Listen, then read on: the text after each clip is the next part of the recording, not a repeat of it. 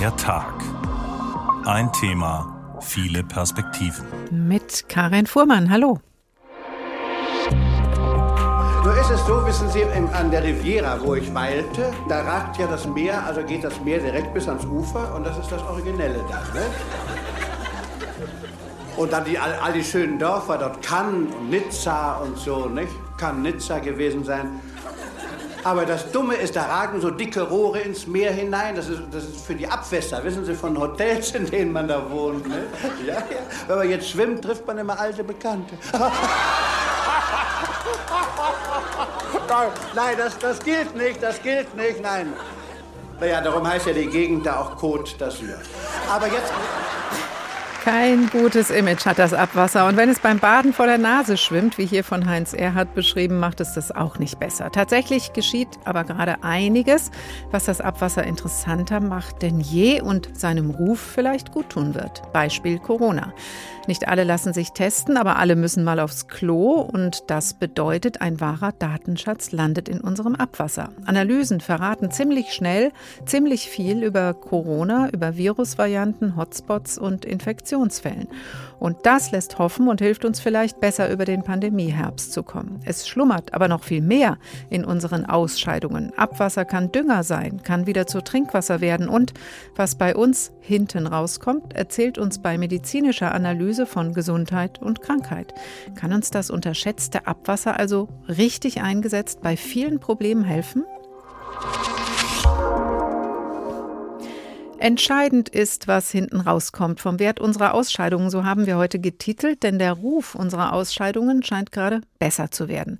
Liegt in ihnen mehr denn je gar die Lösung einiger unserer Probleme? So lautet unsere Tagfrage heute und wir beginnen mit der Qualität des Abwassers, die gerade die Gesundheitspolitiker im Kampf gegen die Pandemie beschäftigt.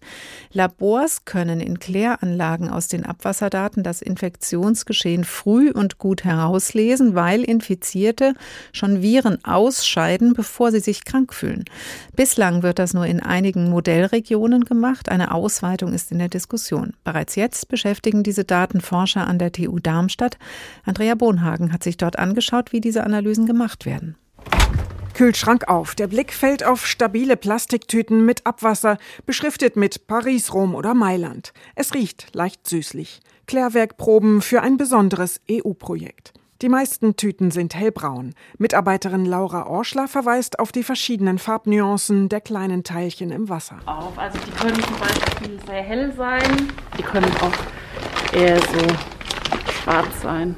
Kommt halt immer auf die Beschaffenheit des Abwassers an. Professorin Susanne Lackner ergänzt. Das Kanalnetz, wie lang das ist, auch in welchem Land, welche Essgewohnheiten einfach auch vorherrschen, da spielen ganz viele Dinge rein, wie dann das Abwasser tatsächlich aussieht, was wir dann da bekommen. Die normalen hessischen Abwasserproben sind viel kleiner.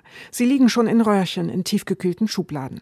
Zurzeit bekommt die Umweltschutzingenieurin und Abwasserforscherin Susanne Lackner einmal im Monat Proben aus Wiesbaden, Frankfurt, Darmstadt, Hanau, Gießen, Marburg, Fulda und Kassel. Zuerst wird das Abwasser gefiltert. Ein Gefäß steht auf dem Tisch, darauf ein Filter mit weißem Filterpapier. Laura Orschler gießt das Wasser von oben durch, um die Coronaviren herauszufiltern. Also am Ende bleiben alle Partikel quasi auf dem Filter liegen und idealerweise, weil das spezielle Filter sind, auch die Viren und wir arbeiten dann eigentlich mit diesen Feststoffen weiter. Genau, das ist eine elektronegative Membran und daran haften die Viren dann. Sehen kann man die Viren nicht. Das Filterpapier wird klein geschnitten und kommt dann in ein Röhrchen. Also wir lagern die Proben immer hier in unser minus 85 Grad Kühlschrank. Genau, die sind dann eingefroren, weil die RNA ähm, nicht so stabil ist. Deswegen muss man das sehr tief frieren. Für die Corona-Untersuchung gießt Orschler Flüssigkeit dazu und schleudert das Röhrchen in einer Zentrifuge im Kreis. So setzt sich die RNA, die Ribonukleinsäure des Coronavirus, mitsamt ihren Erbinformationen, also ihrem Genom, oben ab. Die Corona-RNA ist nun von den anderen Inhalten im Abwasser isoliert. Jetzt kann man gucken, welche Corona-Variante das ist. Dazu kommen Proben auf einen kleinen Plastikchip. Der wird dann in einen großen beigen Kasten gesteckt. Ein Sequenzierer. Da geht es ja oft beim Genom um Buchstaben. Also wer sich damit ein bisschen auskennt, A, C, C, G. Und die werden eben auf den Chip aus dieser Box immer wieder draufgespült und dadurch kann dieses Gerät das Genom kopieren. Einen Tag lang liest das Gerät Daten aus. Von dem Vorgang ist nichts zu sehen. Aber am Ende ist klar, welche Corona-Varianten oder Mutationen im Umlauf sind. Zurzeit nur Omikron, sagt Professorin Susanne Lackner. Etwa 90 Prozent der Viren hätten die Omikron-Untervariante BA5. BA2 und 4 sind verdrängt. Eine neue Variante ist noch nicht in Sicht. Gut zu wissen. Die Abwasseruntersuchung hat einen großen Vorteil, sagt Lackner. Das sieht man aus unseren Daten einfach vor den Daten des RKI meistens, ne? weil bis da die Personen dann getestet sind und das dann sequenziert wird, weil positiv, da vergeht einfach sehr viel Zeit und das haben wir im Abwasser halt nicht dieses Problem. Also wir brauchen natürlich auch unsere Zeit für die Analytik, ganz klar. Aber man kriegt die Information schneller, auch wenn sie vielleicht ein bisschen ungenauer ist. So wusste man zum Beispiel letztes Jahr früher, dass die Delta-Variante in Frankfurt angekommen war.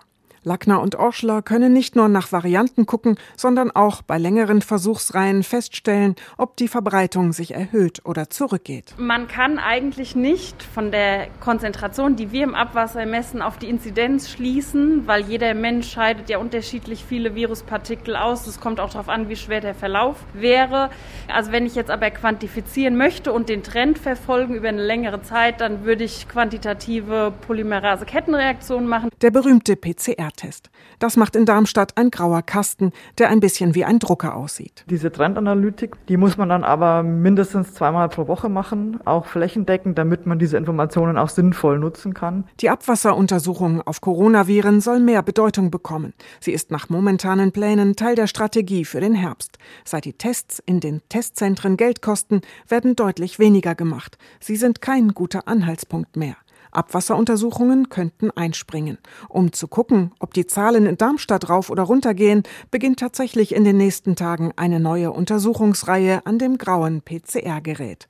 Um flächendeckend in Hessen zu gucken, müsste man aber regelmäßig die Abwasser von 20 bis 30 Orten untersuchen, schätzt Lackner. Sie bräuchte dafür auch eine bessere Datenverarbeitung. Wer die Untersuchungen bezahle, sei noch unklar. Andrea Bonhagen über die Coronavirenanalysen von Abwasser an der TU Darmstadt. Die aktuelle Variante ist erkennbar. Es gibt noch keine neue, die jetzt gefunden wäre. Inzidenzen sind nicht so genau zu erkennen. Dafür braucht es dann doch noch spezielle Tests. Dr. Martin Stürmer, Virologe aus Frankfurt mit eigenem Labor. Guten Tag. Hallo, ich grüße Sie. Herr Stürmer, was macht man denn dann mit diesen Daten, auch wenn sie vielleicht ein bisschen früher sind, als wenn man aufs RKI wartet? Ja, ich äh, würde jetzt tatsächlich, wenn ich den Beitrag betrachte, von hinten anfangen. Also eine Flächendecke, flächendeckendes äh, Screening mehrfach die Woche.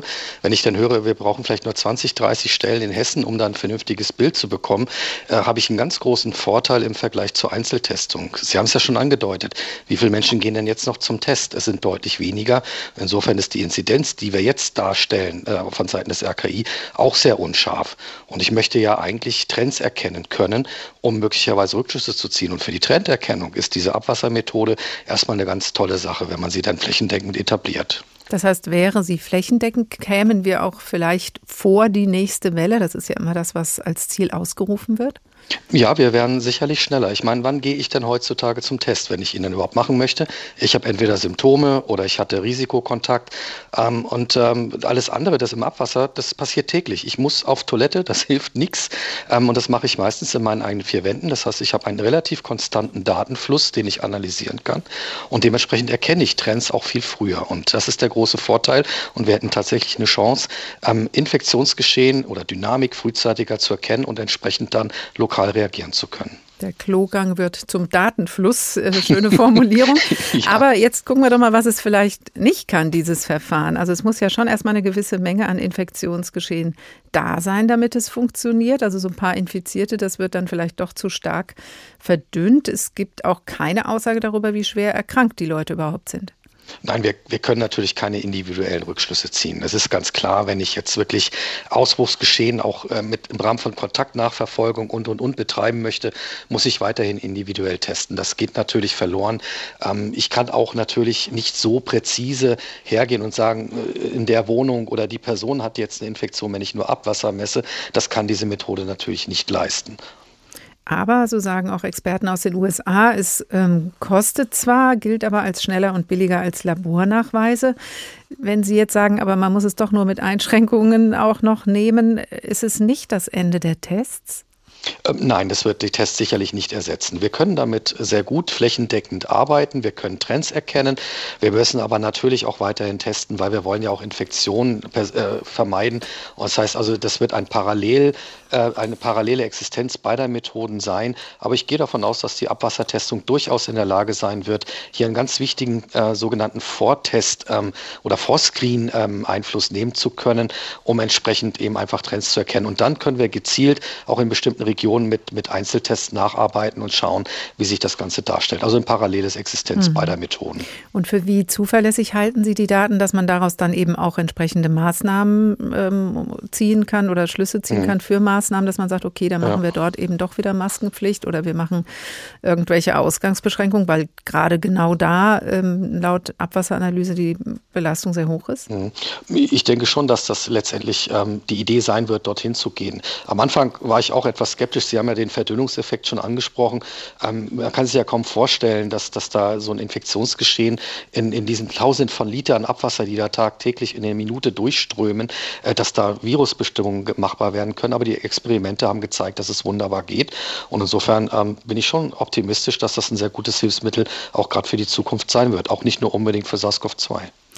Dann gibt es noch ähm, ein Datenschutzfragezeichen. In Österreich und den Niederlanden wird diese, werden diese Abwasserdaten schon länger erhoben und dann kann mhm. man das über das Netz regional abfragen. Also wie jetzt, sieht es jetzt zum Beispiel bei mir aus oder aber wie sieht es in dem Stadtteil aus, wo ich jetzt eigentlich gerade Kaffee gehen wollte, äh, Kaffee trinken gehen wollte. Ist das auch ein Datenschutzproblem unter Umständen, dass man wirklich so lokal dann Hotspots mhm. identifizieren kann? Ich bin jetzt kein Datenschutzrechtsexperte, aber allein würde ich sagen, äh, ist es kein Problem, weil ich kann ja keinen Rückschluss auf das Individuum ziehen. Ja, natürlich kann ich eine Wohngegend irgendwo ähm, als, als möglicherweise gefährdende Region deklarieren, aber für den Einzelnen gibt es doch keine Rückverfolgung. Und insofern würde ich da jetzt keine Datenschutzproblematik sehen.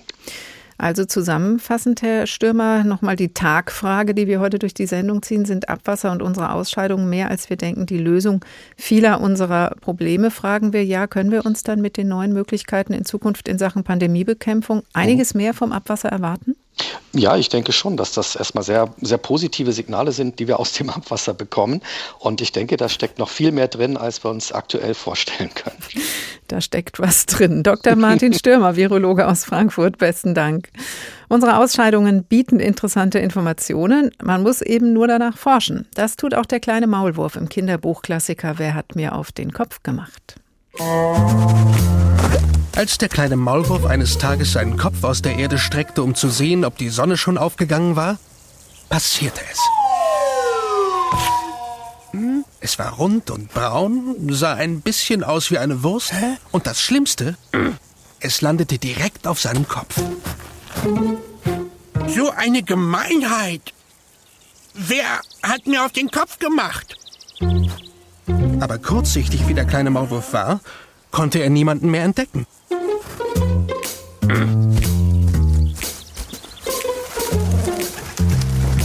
Hast du mir auf den Kopf gemacht? fragte er die Taube, die gerade vorüberflug. Ich? Nein, wieso? Ich mach so. Und platsch klatschte ein weißer, feuchter Klecks direkt neben dem kleinen Maulwurf auf den Boden. Hm. Hast du mir auf den Kopf gemacht? fragte er das Pferd, das auf dem Acker graste. Ich? Nein, wieso? Ich mach so. Und rumsti, plumps, oh, plumpsten fünf große, dicke Pferdeäpfel haarscharf am kleinen Maulwurf vorbei. Mhm. Er war tief beeindruckt.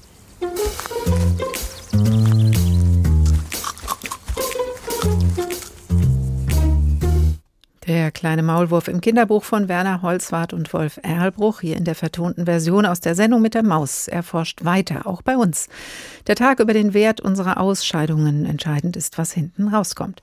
In anderen Ländern werden die Daten aus dem Abwasser schon länger beobachtet. In anderen Ländern wird auch eine andere Qualität des Abwassers schon länger geschätzt und genutzt. Die Kraft der Düngung.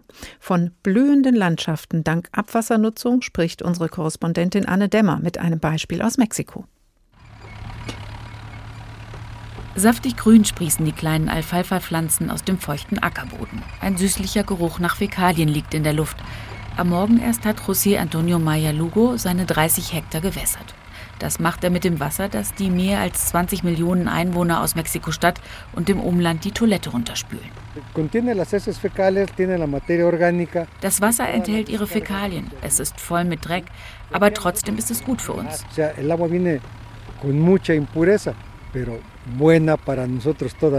Die unbehandelten Abwasser der Millionenmetropole Toilettenladungen, Duschwasser, Abwaschwasser gemischt mit Regenwasser werden über zwei große 70 Kilometer lange Kanäle aus der Hauptstadt in Richtung des nördlichen Bundesstaates Hidalgo geführt.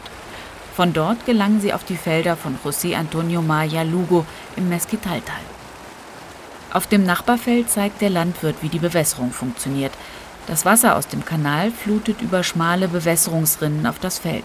Schaumkronen bilden sich dort, wo sich das Wasser staut. Wir öffnen hier den Kanal, die einzelnen Adern, wie wir sie nennen, und schließen sie danach wieder mit Erde und Stein. Das Schmutzwasser funktioniert als Düngemittel und hilft einer Region, die eigentlich viel zu trocken für die Landwirtschaft ist, erklärt die Wissenschaftlerin Christina Siebe vom Institut für Geologie der Nationalen Autonomen Universität von Mexiko, UNAM. Vor allen Dingen ab Anfang vom letzten Jahrhundert, also im 20. Jahrhundert, da wurde dann immer mehr oder auch offiziell dieses Wasser freigegeben für die landwirtschaftliche Bewässerung. Und so wie die Stadt gewachsen ist, so wuchs dann eben auch die Menge Wasser, die da in diese Region fließt. Und dann wurden Kanäle gebaut und das Kanalsystem wurde immer weiter ausgebaut, bis man heutzutage mehr als 90.000 Hektar mit diesem Wasser bewässern kann. Die Böden in der Gegend haben sehr gute Filter- und Puffereigenschaften. Das sind eigentlich äh, Böden, die gut äh, Schadstoffe abfiltern können und auch festlegen können. In der Region erreichten die Landwirte teils die höchsten Ernten, die in Mexiko registriert werden, so die Wissenschaftlerin der UNAM. Weltweit wird Abwasser für die Landwirtschaft verwendet, in Ägypten, in afrikanischen Ländern, in Indien. Angesichts der zunehmenden Wasserknappheit ist das auch sinnvoll, wie Jan Siemens vom Institut für Bodenkunde und Bodenerhaltung der Justus-Liebig-Universität Gießen, das ein gemeinsames Forschungsprojekt mit der UNAM über die Abwassernutzung in Mexiko betreibt, erklärt. Allerdings sei es eines der Weltentwicklungsziele, sauberes Wasser und Sanitäranlagen zu garantieren, weshalb immer mehr Kläranlagen gebaut werden. Man hat das jetzt so lange betrieben, dass man eigentlich also die Böden verändern sich auch. Die akkumulieren organische Substanz zum Beispiel. Ja, also die haben immer mehr Humus und der Humus kann wieder die Schadstoffe besser binden.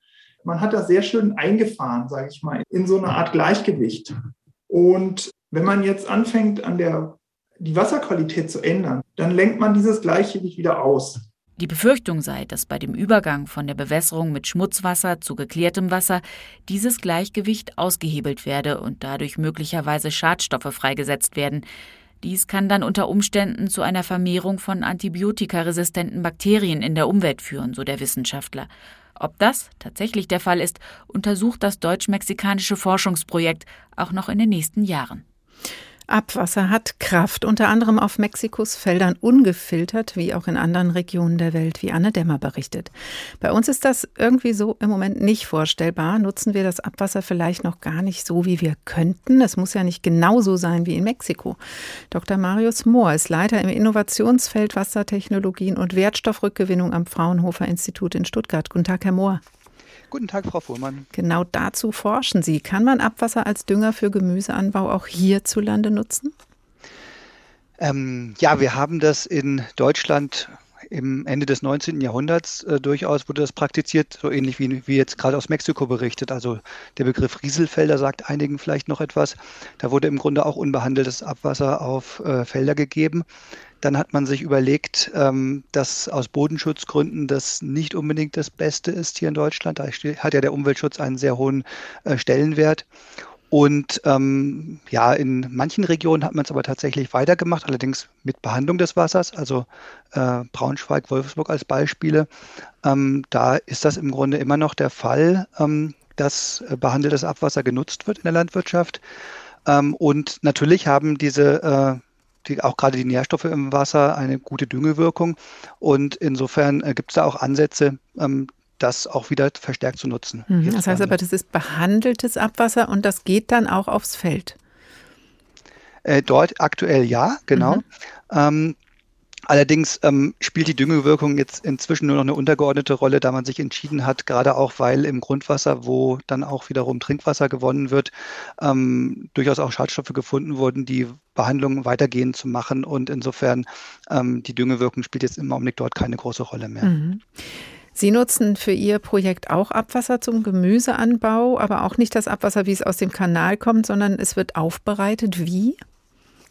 Ja, wir haben ähm, in einem schönen Konsortium mit äh, Theo Braunschweig und dem ISO aus Frankfurt zum Beispiel und den Betreibern in, in Braunschweig ähm, und weiteren Partnern ähm, ein Projekt Hyperwave Plus, ähm, wo die Idee, also es wird vom Bundesministerium für Bildung und Forschung gefördert und die Idee, dieses Projekt anzustoßen, schon ein paar Jahre her, äh, war genau, dass wir sagen, wir wollen unabhängig vom Boden sein ähm, und äh, nutzen dadurch hydroponische Systeme, in denen ähm, Pflanzen ähm, im Wasser stehen und äh, das Wasser sozusagen nicht mehr in den Boden geht, sodass wir jetzt hier äh, zum einen äh, die Nährstoffe nicht im Grundwasser bekommen im schlimmsten Fall ähm, und äh, gleichzeitig die Ausnutzung des Wassers einfach die Effizienz noch viel höher ist. Mhm. Und welches Abwasser ist das dann? Äh, das ist äh, tatsächlich behandeltes Abwasser. Also wir haben in der ersten Phase des Projekts auf einer Kläranlage in Wolfsburg untersucht, wie weitgehend muss man das Abwasser eigentlich behandeln, damit wir einerseits noch die Düngewirkung des Abwassers ähm, erhalten können und andererseits aber keine Schadstoffe mehr in die Produkte bekommen. Und ähm, das ähm, ist also eine Mischung aus biologischer Reinigung und Nachreinigung, insbesondere die Hygienisierung des Wassers spielt hier eine große Rolle. Ähm, natürlich auch die Entfernung von organischen Spurenstoffen zum Beispiel über Aktivkohle. Und ähm, ja, mit diesem Konzept sind wir jetzt im Grunde in der zweiten Phase, wo das Ganze umgesetzt wird. Mhm. Und sind Sie damit einen komplett neuen Weg gegangen oder können Sie auf Erfahrungen von anderen zurückgreifen?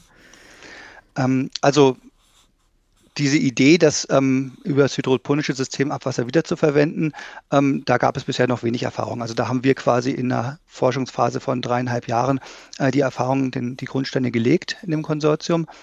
Und ähm, das äh, in dieser Umsetzung wird es sozusagen zum ersten Mal in Deutschland wissenschaftlich äh, begleitet, so, ähm, eine Umsetzung.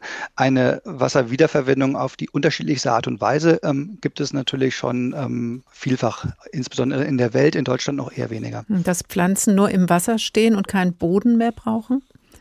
Äh, das ist ein Verfahren, also hydroponisches System ist durchaus ein bekanntes System. Normalerweise verwendet man halt eine Nährlösung ähm, als Wasser sozusagen. Mhm. Also das wird gerade in Niederlanden oder auch in Südeuropa sehr häufig angewendet. Geht halt nicht für die Kartoffel, die braucht dann schon noch ein bisschen, genau. bisschen Erde. Also alles kann man damit nicht äh, ziehen, aber gleichzeitig ähm, stellt sich ja auch noch die Frage, also anderer Grenzen, gibt es da nicht Risiken? Also was Sie eben schon angedeutet haben, da sind auf einmal dann Schadstoffe drin. Vielleicht riecht es auch ein bisschen streng, also so richtig in der Öffentlichkeit und ähm, kann man das nicht machen, oder? Ähm, also das ist ganz, ganz wichtiger Punkt, ähm, äh, gerade bei der Wasserwiederverwendung, wo man natürlich eine engere Kreislaufführung jetzt hat, äh, muss man sich die Risiken ganz genau anschauen. Ähm, in dem Zuge wird ja aktuell auch oder gibt es eine EU Gesetzgebung, die ähm, nächstes Jahr in deutsches Recht überführt wird, äh, wo jetzt gerade auch die technischen Regelwerke dazu erarbeitet werden. Und hier spielt Risikomanagement eine ganz, ganz große Rolle. Also man muss im Grunde, bevor man so eine Umsetzung macht, ein ganz äh, komplexes Risikomanagement-Konzept im Grunde aufstellen, wo man sich alle Möglichkeiten anschaut, was kann schiefgehen und wie kann ich hier im Grunde die bestmögliche Sicherheit herstellen. Ähm, wenn das aber gemacht wird, dann bin ich überzeugt und sind wir im Projekt auch überzeugt, ähm, dann ähm, kann man hier auch eine sehr hohe Sicherheit, so wie bei anderen Lebensmitteln aus dem Supermarkt auch herstellen. Das heißt, die Gewinne jetzt auch für die Umwelt und auch vielleicht im Sinne von Wassersparen sind dann größer als die Risiken und es könnte die Zukunft werden, also die klassische Landwirtschaft auf dem Acker ablösen? Äh, ich denke nicht, dass die abgelöst wird, ähm, denn äh, Sie hatten es ja gerade schon erwähnt. Ähm, die äh, hydroponischen Systeme, das sind im Grunde Gewächshäuser, die werden natürlich nur für, für bestimmte Sorten eingesetzt, also zum Beispiel Tomaten, Paprika, Salat ähm, und sowas. Und ähm, der Ackerbau wird weiterhin eine große Rolle spielen. Und auch hier untersucht man zunehmend, äh, wie eine äh, Wasserwiederverwendung ähm, auch in Deutschland funktionieren kann. Ähm, und auch hier spielt natürlich das Risikomanagement eine große Rolle. Also, aber auch hier im Gemüseanbau und überhaupt in dieser Art Gemüse anzubauen, hat das Abwasser Potenzial, sagt Dr. Marius Mohr vom Fraunhofer Institut in Stuttgart. Vielen Dank bis hierhin. Wir sprechen später noch einmal. Nicht gezielt zum Düngen, sondern sagen wir mal unsachgemäß ausgebracht wurde die Ausscheidung, die der kleine Maulwurf auf dem Kopf trägt. Aber auch diese Ausscheidung trägt Informationen in sich, verrät allein in Form und Beschaffenheit etwas über den Übeltäter, den der kleine Maulwurf weiter sucht.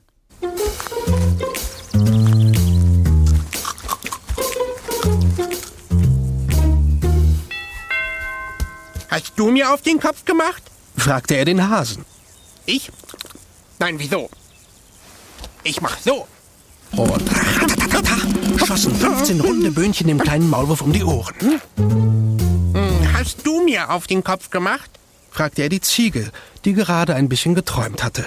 Ich? Nein, wieso? Ich mach so.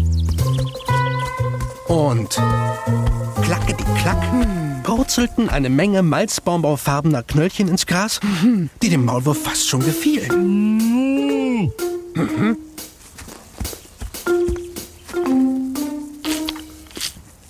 Hast du mir auf den Kopf gemacht? fragte er die Kuh, die gerade wiederkäute. Ich? Nein, wieso? Ich mach so. Und schwuppdiwupp platschte ein großer braungrüner Fladen knapp neben dem Maulwurf ins Gras. War er da froh, dass sie es nicht gewesen war, die ihm auf den Kopf gemacht hatte? Die Forschungsreise des kleinen Maulwurfs im Kinderbuch von Werner Holzwart und Wolf Erbruch ist noch nicht zu Ende. Fortsetzung folgt. Sie hören Der Tag. Ein Thema, viele Perspektiven. Entscheidend ist, was hinten rauskommt vom Wert unserer Ausscheidungen. So haben wir heute unsere Sendung überschrieben und spüren den Schätzen nach, die in unserem Abwasser schlummern. Entscheidend ist, was hinten rauskommt, als der damalige Kanzler Helmut Kohl auf einer Pressekonferenz 1984 diese Worte aussprach, meinte er natürlich nicht unsere Ausscheidungen, sondern das Ergebnis des Handelns sei wichtiger als der Weg dorthin, wollte er sagen. Gebraucht wurde das Zitat seitdem allerdings sehr häufig in Zusammenhang mit unseren Exkrementen, wie auch hier bei uns, weil es bei vielen ein leichtes Grinsen auslöst, wie alles, was in unserer Kultur mit Pipi und Kaka zu tun hat. Aber Warum haben wir eigentlich so ein komisches Verhältnis zu dem, was hinten rauskommt, obwohl es doch ganz selbstverständlich ab der ersten Minute unseres Lebens zu uns gehört? Thorsten Schweinhardt mit einer kleinen Kulturgeschichte unserer Ausscheidungen. Achtung, es geht gleich zur Sache. Oh, hab ich einen Druck auf der Blase. Ich glaube, ich piss gerade mal hier an die Wand. So ungezwungen wie das hessische Comedy-Duo Badesalz gehen wir selten mit unseren natürlichsten Bedürfnissen um. Jeder tut es, jeder muss es machen. Trotzdem sind all unsere großen Helden in Literatur und Film offenbar darüber erhaben. Nehmen wir Geheimagent James Bond. Er rettet ununterbrochen die Welt, trinkt dabei einen Martini nach dem anderen. Geschüttelt, nicht gerührt. Ja, und dennoch muss Bond nie aufs Klo. Wie kann das sein? Es gibt Dinge, die man einfach nicht tut. Ja, schon klar, 007. Aber das geht ja schon bei seinen literarischen Vorgängern los. Lancelot, Parzival und all die anderen edlen Ritter der Tafelrunde mussten die zwischen Drachen töten und Jungfrauen retten nicht mal gelegentlich in die Büsche? Selbst Odysseus brauchte auf seinem ganzen langen Heimweg nach Ithaka nicht ein einziges Mal eine Pinkelpause. Jedenfalls schweigt Homer darüber. Ganz ehrlich, das ist doch scheiße, oder? Ja, sprechen wir es ruhig mal aus. Pinkeln und scheißen, Pipi und Aa machen, pissen und kacken. Zwischen Kot und Urin werden wir geboren, stellte schon der Kirchenvater Augustinus fest. Und solange wir hier sind, begleitet uns der Vorgang des Ausscheidens ebenso natürlich wie das Ein- und Ausatmen. Und mal ganz ehrlich, wenn es rund läuft, dann ist das für einen selbst eine gemütliche, ja genussvolle Angelegenheit. Das wusste auch der verstorbene italienische Schriftsteller Umberto Eco. Der Held seines Romans Die geheimnisvolle Flamme der Königin Loana hat sein Gedächtnis verloren. Um wieder Zugang zu seinen Erinnerungen zu finden, beschließt er, seine Notdurft draußen zwischen den Weinreben zu verrichten, wie er es früher als Kind getan hat. Ich empfand eine uralte Befriedigung. Das ruhige Drücken des Schließmuskels inmitten all dieses Grüns. Dann stand ich auf und betrachtete mein Produkt. Eine schöne, schneckenförmige Architektur, noch dampfend. Doch sobald es um die Produkte anderer Menschen geht, empfinden wir Ekel. Dabei war Scheiße nicht immer der Inbegriff von Abscheu oder Wertlosigkeit. Bis zur Zeit der Industrialisierung war das Sammeln von Exkrementen für viele Menschen eine einträgliche Einnahmequelle, ob als Dünger oder als Grundstoff für die Färberei. Aus dem kleinen wie dem großen Geschäft ließ sich Geld machen. Geschriebene Scheiße stinkt nicht, sagte der französische Philosoph Roland Barthes. Dennoch befasste sich die hohe Literatur selten mit dem, was wir so unter uns lassen. Eine Ausnahme sind Schelmenromane. In den Geschichten von Till Eulenspiegel wird im Original geschissen, was das Zeug hält. In einen Senftopf oder mitten in eine Kirche.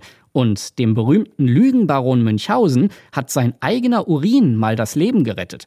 Als er im Winter vor einem Bären auf einen Baum flüchten musste, fiel ihm sein Jagdmesser aus der Tasche unerreichbar, bis ihm ein rettender Einfall kam. Ich gab dem Strahle desjenigen Wassers, von dem man bei großer Angst immer großen Vorrat hat, eine solche Richtung, dass es gerade auf das Heft meines Messers traf.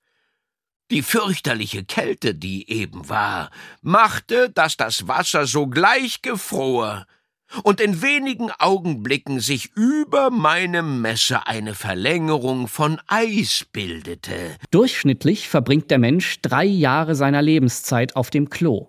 Vielleicht ist es an der Zeit, unsere Ausscheidungen wieder als das wahrzunehmen, was sie sind. Ein Teil von uns selbst, den wir lange in uns tragen und der so manches über uns preisgibt. Thorsten Schweinhardt mit einer kleinen Kulturgeschichte unserer Ausscheidungen. Komisches Verhältnis haben wir zu Stuhl und Urin. Mein nächster Gesprächspartner vermutlich weniger. Dr. Ulrich Frank Pape. Guten Tag. Ja, guten Tag, Frau Fuhrmann. Sie sind, Vielen Dank. Sie sind Chefarzt der Inneren Medizin und Gastroenterologie an der Asklepios Klinik St. Georg in Hamburg. Wie detailliert trauen Sie sich denn auf Partys oder gemeinschaftlichen Abendessen von Ihrer alltäglichen Arbeit zu erzählen? Gute Frage. Eigentlich ist das kein Problem, denn es ist eine schöne Arbeit und eine Arbeit an einem faszinierenden und komplexen lebenserhaltenden Organsystem, das ja nicht nur aus Ausscheidung besteht. Und es ist auch ein ästhetisch schönes Organ. Wenn man das Organ spiegelt und die filigrane Architektur bewundern darf, dann ist das eigentlich so ähnlich wie Korallenriffe beim Tauchen und das macht durchaus gute Laune. Sie schwärmen ja richtig vom Darm. Äh, wenn es jetzt keine Probleme gibt, dann schenken wir unseren Ausscheidungen ja eigentlich in der Regel wenig Aufmerksamkeit. Ist das eigentlich okay oder sollten wir das ändern? Das ist eigentlich gut, denn die physiologische und gesunde Ausscheidung ist ja etwas, ähm, das ganz äh, fein äh, gereguliert ist im Organismus und ähm, dem wir, glaube ich, gar nicht so viel Aufmerksamkeit zuwenden müssen. Im Kindesalter, im, im Kleinkindesalter vor allem spielt das natürlich eine größere Rolle und für die Eltern, die die Kinder aufziehen und pflegen dürfen, natürlich auch. Aber gerade die Kinder haben ja oft einen ganz unverstellten Zugang zu ihren Ausscheidungen, viel weniger verstellt, als wir das haben. Aber grundsätzlich ist das eine gute Sache und es spielt dann aber natürlich eine Rolle, wenn wir die Veränderung wahrnehmen und wenn hinter der Veränderung auch vielleicht eine Krankheit steckt oder eine, ein Warnsymptom, das auf äh, entstehende Krankheiten hinweisen kann. Dann spielt es eine Rolle. Aber ich glaube, die physiologische Wahrnehmung oder die Wahrnehmung des normalen Stuhlgangs ist und auch der, äh, des Wasserlassens ist etwas, dem zu viel Aufmerksamkeit schenken sollte, sondern ähm, das einfach mitläuft im Alltag und ähm, einfach ganz gut zu integrieren hm. ist, die Körperfunktion. Also, wenn es läuft, ist es gut. Wenn es nicht läuft, so kommen die Leute zu Ihnen. Wie leicht oder schwer fällt Ihnen das dann immer mal so, das genauer zu beschreiben, was los ist?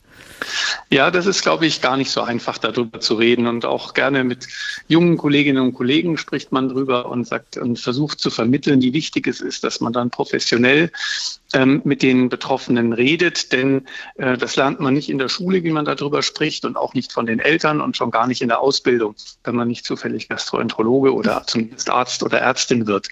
Und ähm, ich glaube, es ist ganz wichtig, da sachlich drüber zu sprechen. Da muss man auch durchaus unterschiedliche Töne treffen. Der eine mag es rustikaler. Äh, Sie haben ja da ein paar Beispiele schon eingespielt. und der andere möchte es lieber feinfühlig und differenziert und ähm, äh, durch, die, durch die Blume äh, diskutiert haben. Das kann man, glaube ich, machen und sich dem Patienten anpassen. Und das halte ich für grundprofessionell. Und das lernen die Studenten auch und das lernen wir alle. Und das ist dann auch gut machbar. Hm. Also Klartext reden hilft und natürlich professionell. Und, Wenn Sie jetzt aber jemanden vor sich sitzen haben und sagen, da müssen wir mal genauer gucken, ähm, wie überzeugen Sie, auch mit welcher, mit welchen Versprechungen, was die Erkenntnisse und Informationen angeht, jemanden dann dazu, zum Beispiel, ähm, dass man eine Urinuntersuchung macht. Was finden Sie da? Welche Informationen stecken da drin? Ja, sowohl im Urin als auch im Stuhlgang steckt eine ganze Menge an Inform Informationen. Vielleicht ganz wichtig ist der Unterschied, dass Urin eigentlich per se steril ist und der Stuhlgang gerade nicht, weil der Darm ja mit einem äh, sehr, sehr komplexen Mikrobiom besiedelt ist, das ähm, mehr Bakterien enthält, als der menschliche Körper Zellen hat. Immer wieder eine faszinierende äh, Größe. Es ist also mehrere Größenordnungen darüber, sodass das wirklich äh, ein großer Unterschied ist. Aber man kann eben dann doch aus den Analysen der Körperexkremente über die wir jetzt hier reden, äh, eine ganze Menge Rückschlüsse ziehen über die jeweiligen äh, Organfunktionen der vorgeschalteten Organe. Also beim Stuhlgang handelt es sich dann natürlich um den Gastrointestinaltrakt und beim Urin um die Niere und die Ausscheidungsfunktionen der nachgeschalteten Organe wie Blase und Harnleiter. Und ich glaube, es ist ganz wichtig, sich dabei auch klarzumachen, dass das beides ja Ausscheidungs- und Entgiftungsfunktionen sind, die die beiden Organsysteme auch repräsentieren und wahrnehmen und eigentlich da eine sehr gute und extrem lebenserhaltende Funktion wahrnehmen. Das heißt auch, man erfährt eben nicht nur was unmittelbar über die Blase, sondern das geht über Harnleiter bis hoch zur Niere oder man erfährt nicht nur was über das letzte Stück im Darm, sondern auch bis hoch zum Magen. Eigentlich kann man Informationen und auch bekommen und auch Krankheiten erkennen. Absolut. Also wenn wir jetzt mal auf den äh, Magen-Darm-Trakt uns äh, mhm. fokussieren, weil es eben doch zwei unterschiedliche Systeme sind, dann haben wir da natürlich ein Zusammenspiel nicht nur aus ähm, der Darmfunktion sondern des, des Menschen, des individuellen Menschen, der äh, vor einem sitzt und dessen Stuhlgang vielleicht analysiert wird, sondern auch im Zusammenspiel mit Nahrung und mit Mikrobiom. Und natürlich können alle diese drei Systeme zu Befindlichkeitsstörungen bis hin zu Krankheiten beitragen.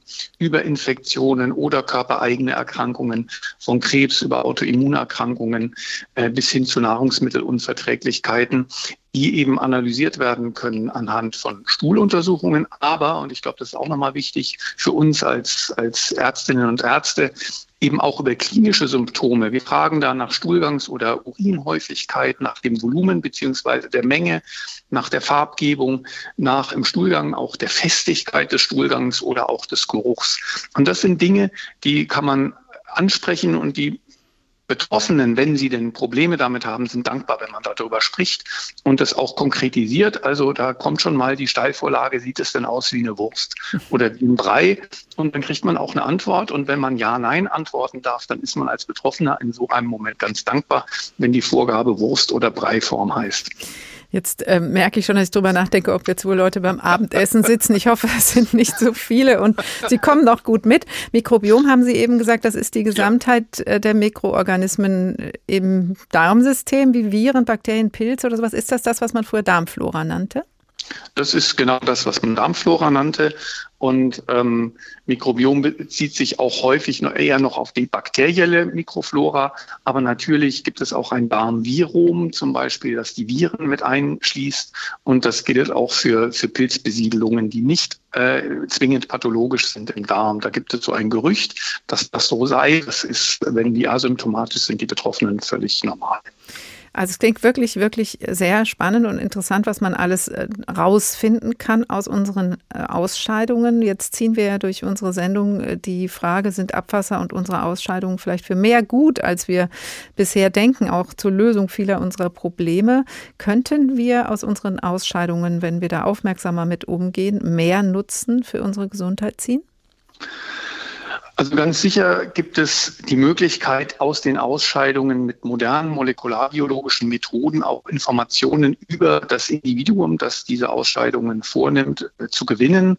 Ähm, zum Beispiel äh, frühe Tumormarkerstadien oder Entzündungsmarker zu identifizieren. Das ist auch etwas, was wir schon tun. Und darauf achten wir im Sinne einer personenbezogenen individuellen Diagnostik ähm, in der Medizin in den verschiedenen Fachbereichen wie Gastroenterologie oder auch Urologie zum Beispiel. Beispiel ähm, heute bereits äh, relativ umfangreich und das wird sich weiterentwickeln mit den molekularen Methoden, mit deren Verfügbarkeit, mit deren ähm, ja, verlässlicher Anwendbarkeit in der Routine. Da, da bin ich ganz mhm. sicher. Da gibt es noch gute Chancen, weitere und mehr Informationen zu bekommen aus Stuhl und Urin, sagt Dr. Ulrich Frank Pape, Chefarzt Innere Medizin und Gastroenterologie an der Asklepios Klinik St. Georg in Hamburg. Dankeschön. Sie hören der Tag. Der kleine Maulwurf kennt den Wert, den Informationswert des Kackerhaufens auf seinem Kopf und ist jetzt mit seiner Frage, wer hat mir auf den Kopf gemacht, ganz nah an der Antwort.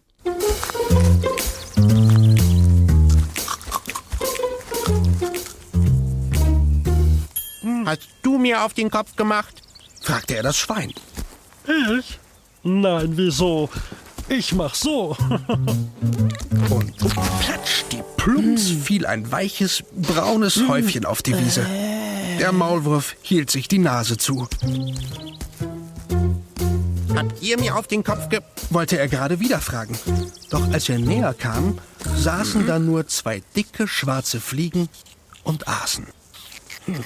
Endlich jemand, der mir weiterhelfen kann, dachte der kleine Maulwurf. Wer hat mir auf den Kopf gemacht? Halt schön still. Ganz klar, das war ein Hund. Endlich wusste der kleine Maulwurf, wer ihm auf den Kopf gemacht hatte.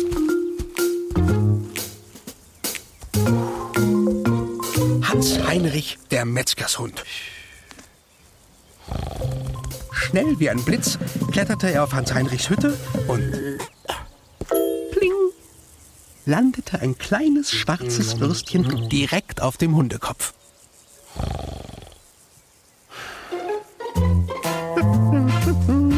Glücklich und zufrieden verschwand der kleine Maulwurf wieder in der Erde.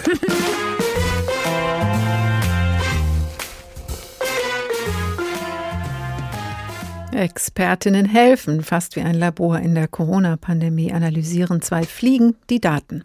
Wer hat mir auf den Kopf gemacht? Dieses Kinderbuch ist erschienen im Peter Hammer Verlag. Die Autoren Wolf Erlbach und Werner Holzbart, Erlbruch genau, genauer gesagt. Und diese Version ist aus der Sendung mit der Maus.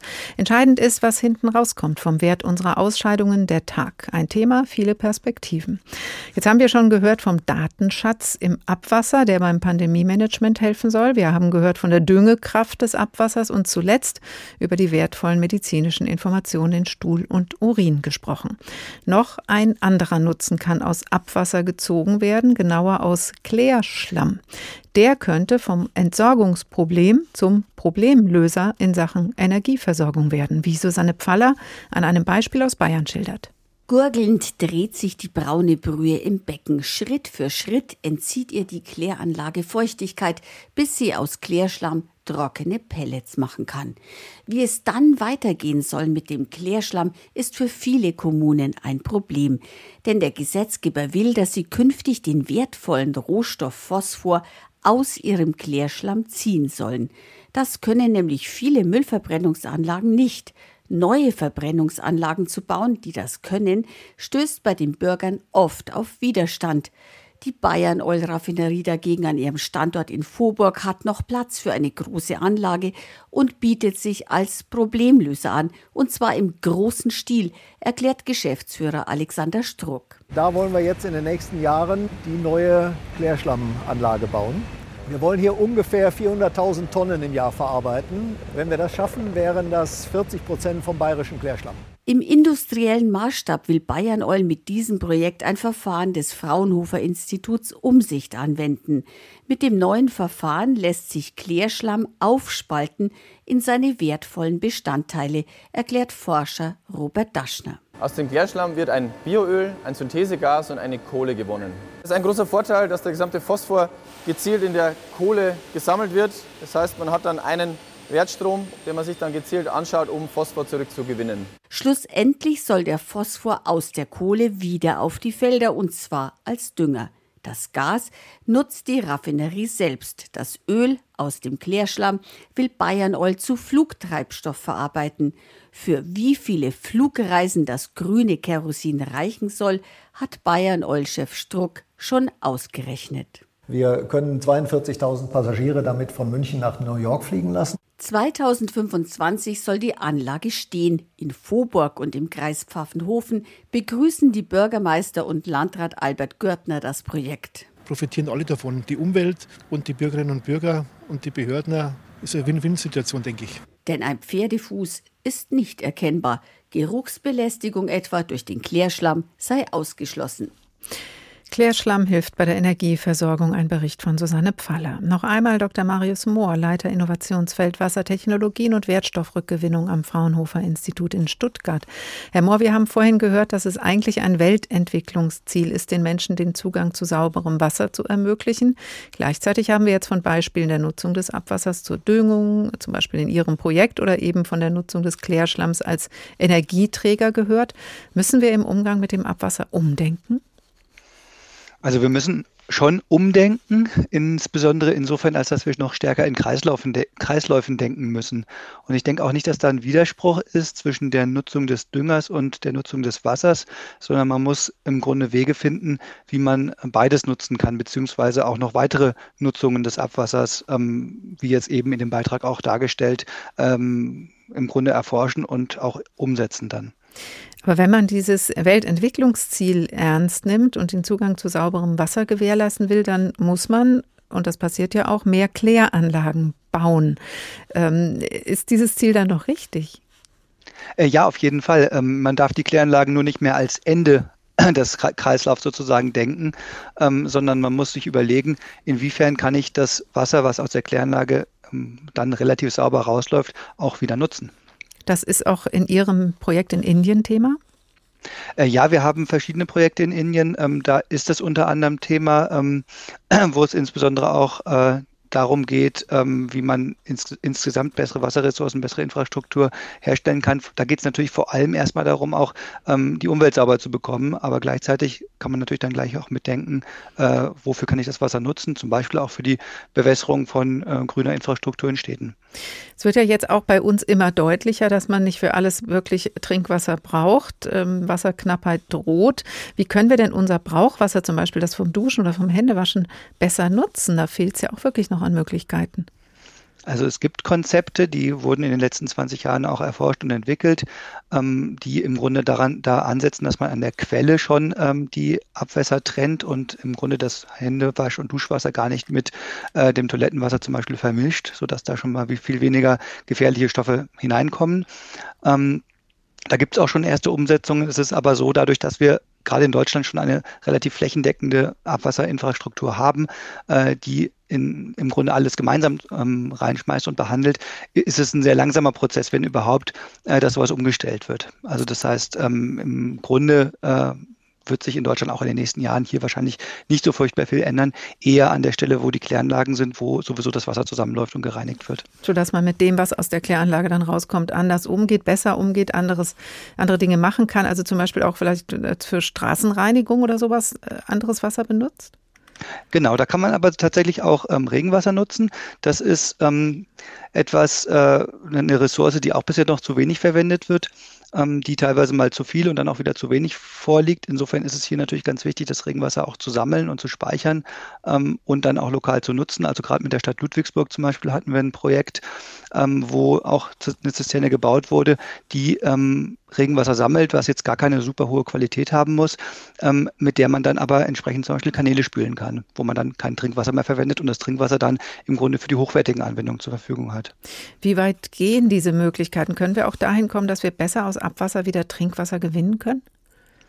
Ähm, das ist durchaus möglich, ähm, wobei ich das aus Kosten- und energetischen Gründen äh, nur im Extremfall machen würde.